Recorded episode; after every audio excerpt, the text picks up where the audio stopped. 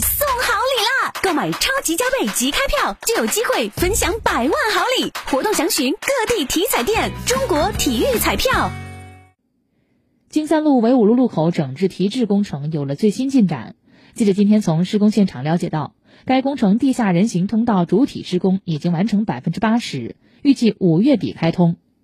上午，记者在金三路纬五路路口东南角的施工围挡内看到，工人们正在进行地下人行通道东南两个出入口的主体施工，预计还有一个月可以完工。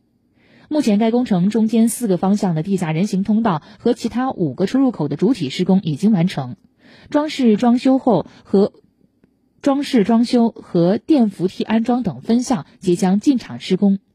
等东南角两个出入口完工后，就可以开始对路面进行整体恢复。按照施工计划，该工程将在五月底全部完工。